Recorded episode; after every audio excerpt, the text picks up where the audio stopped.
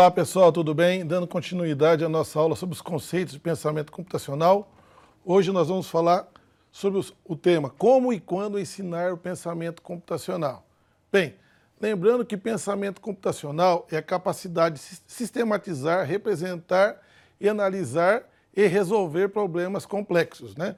Lembrando que o pensamento computacional é baseado em quatro pilares, a decomposição, que é justamente você pegar um problema complexo, decompor em problemas menores, para que você possa resolver esses problemas menores, né, baseado no reconhecimento de padrões.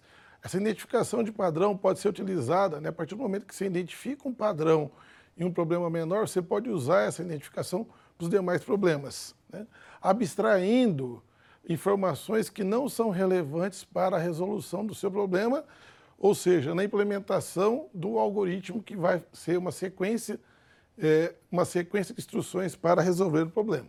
Bem, mas antes de falar como e quando, eu tenho que saber o porquê ensinar o pensamento computacional. Bem, uma frase bastante interessante de Steve Jobs, né, há mais de 20 anos ele escreveu, que diz o seguinte, todas as pessoas deveriam aprender a programar computador porque isso ensina a pensar.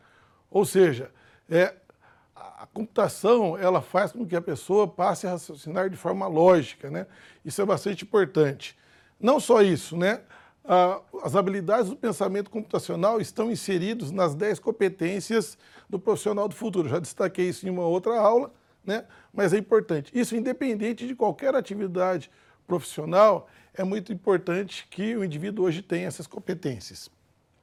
E nós podemos considerar o pensamento computacional como a nova alfabetização, né? Juntamente com a leitura, escrita e aritmética, o objetivo hoje é inserir o pensamento computacional na habilidade cognitiva do aluno, né? principalmente das crianças e adolescentes. E, por fim, o pensamento computacional né, ele deve impactar não só a sociedade, mas também o desenvolvimento das pessoas. Ok? Bem, nós já sabemos que é importante aprender, mas como ensinar pensamento computacional? Essa resposta ainda está em construção, né? E sempre estará em construção.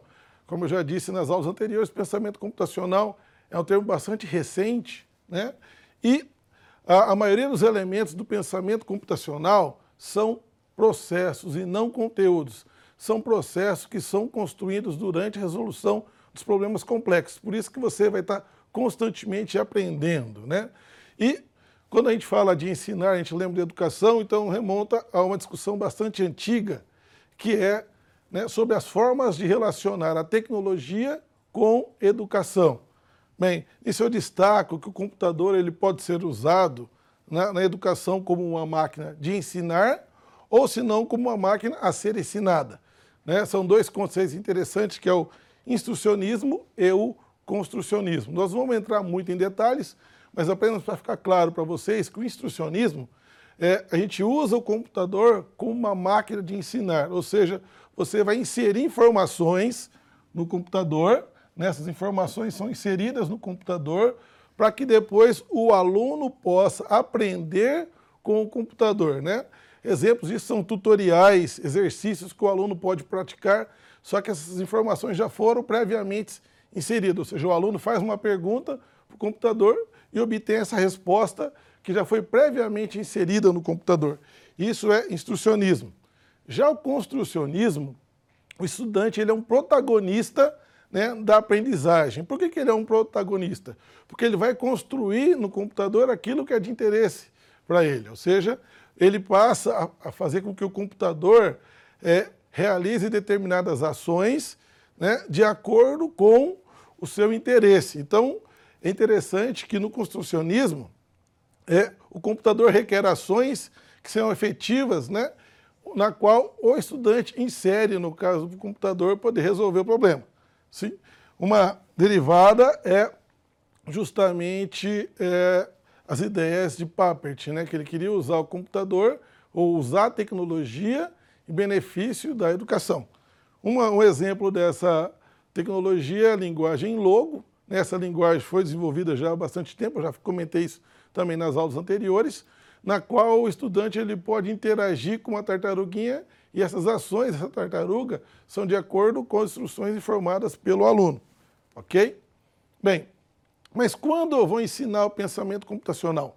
Né? É, diversos países né, do mundo já estão praticando né, o ensino do pensamento computacional. Exemplo, Japão, Finlândia, Inglaterra, Estados Unidos, Espanha e outros países também já estão inserindo o pensamento computacional, principalmente né, na educação básica. Bem, no caso do Brasil, já existem várias iniciativas, várias ações sendo realizadas para a inserção do pensamento computacional na educação básica. Nós vamos falar isso posteriormente em uma outra aula, mas é importante destacar aqui que é, no momento que os alunos começam a aprender isso durante a sua educação básica, né, ele consegue descobrir é, antecipadamente se ele realmente tem né, o gosto pela computação, ou seja, se ele tem aptidão em trabalhar com computação. Já aquela pessoa que já não tem tanto talento para programação, pelo menos já consegue saber o que? Ele passa a ter conhecimento e compreensão do mundo digital. Né? É uma analogia que eu já tinha feito, mas a gente aprende química né, para conhecer as reações químicas.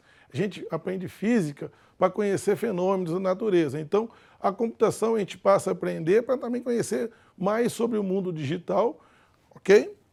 Bem, como eu já disse, existem várias iniciativas é, sendo desenvolvidas no Brasil e no mundo, né? É, segundo a definição de Wing, e também já comentei com vocês, o pensamento computacional ele pode ser realizado também é, de maneira sem o computador, seja uma computação desplugada. Bem, tem um livro bastante interessante que é o livro do Bell de computação desplugada, onde tem vários exemplos de resolução de problemas sem uso do computador. Ele também trata sobre representação de informação, algoritmo, procedimento, ou seja, todos os métodos que a gente pode estar utilizando para resolver problemas, métodos e estruturas de dados. Bem, existem outras iniciativas também, uma delas é a code.org, o site realmente code.org, né, uma associação sem fins lucrativos, mantido aí pela Microsoft, Google, Facebook, com o objetivo de divulgar e ensinar programação a pessoas de todas as idades. Então tem um material bastante interessante disponível no site, tanto para professores, gestores de escolas que querem utilizar é, esse, esse material.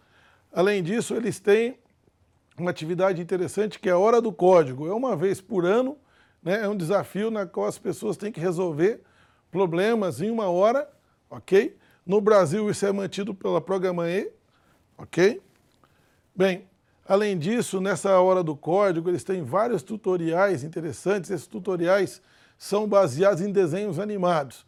Como eu já disse, algumas iniciativas né, são para ensino de programação para crianças e adolescentes. Então, com isso, a pessoa lá, a criança vendo é, um tutorial do Minecraft, ou da Guerra nas Estrelas, da Frozen, ou do, do Angry Birds, isso vai motivá-los a aprender a desenvolver problemas né, baseado nesses personagens, ok? Bem, é, como eu já disse, uma das iniciativas do Brasil é a Programa E, né?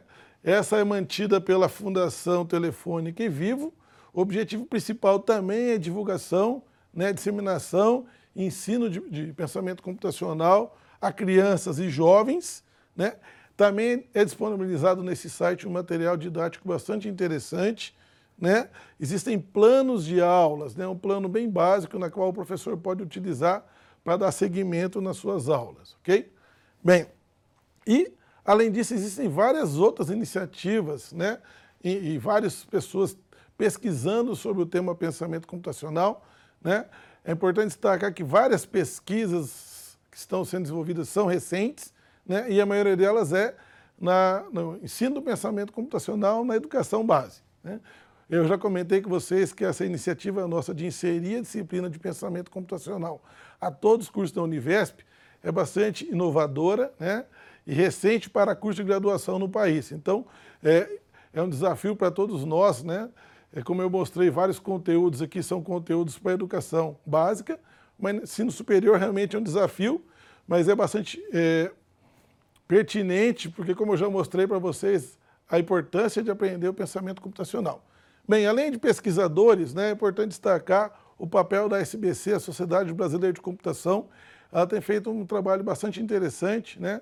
inclusive tem um material com os referenciais é, do pensamento na educação básica, inserção do pensamento computacional na educação básica. É, tem outros sites também que vocês vão poder encontrar vários materiais, né, inclusive materiais que eu vou usar como referência e que estarão lá no AVA disponíveis. Relembrando, aquele livro Pensamento Computacional, depois eu vou disponibilizar ele também no AVA para vocês. Mas tem o site do pensamentocomputacional.com.br, tem um material bastante interessante. O LIT, que é um, um laboratório de inovação tecnológica, o site Computação na Escola e também o nosso laboratório de pesquisa da Unesp, que a gente tem um material, né, começando agora com algumas orientações, mas já tem um material bastante interessante para que vocês possam usar é, durante as aulas e também para que vocês possam utilizar isso no futuro quando for utilizar o pensamento computacional, seja em sala de aula ou no trabalho, isso dependendo de cada um de vocês, que eu sei que cada um vai seguir uma carreira diferente, mas tenho certeza que pensamento computacional vai ser muito interessante no, no dia a dia de vocês no futuro profissional, ok? Então a gente encerra esse conteúdo hoje, que são os conceitos referentes ao pensamento computacional. É, vocês vão poder ler os materiais que estão lá é, no AVA e resolver as atividades que eu já deixei disponível lá. Até logo, pessoal!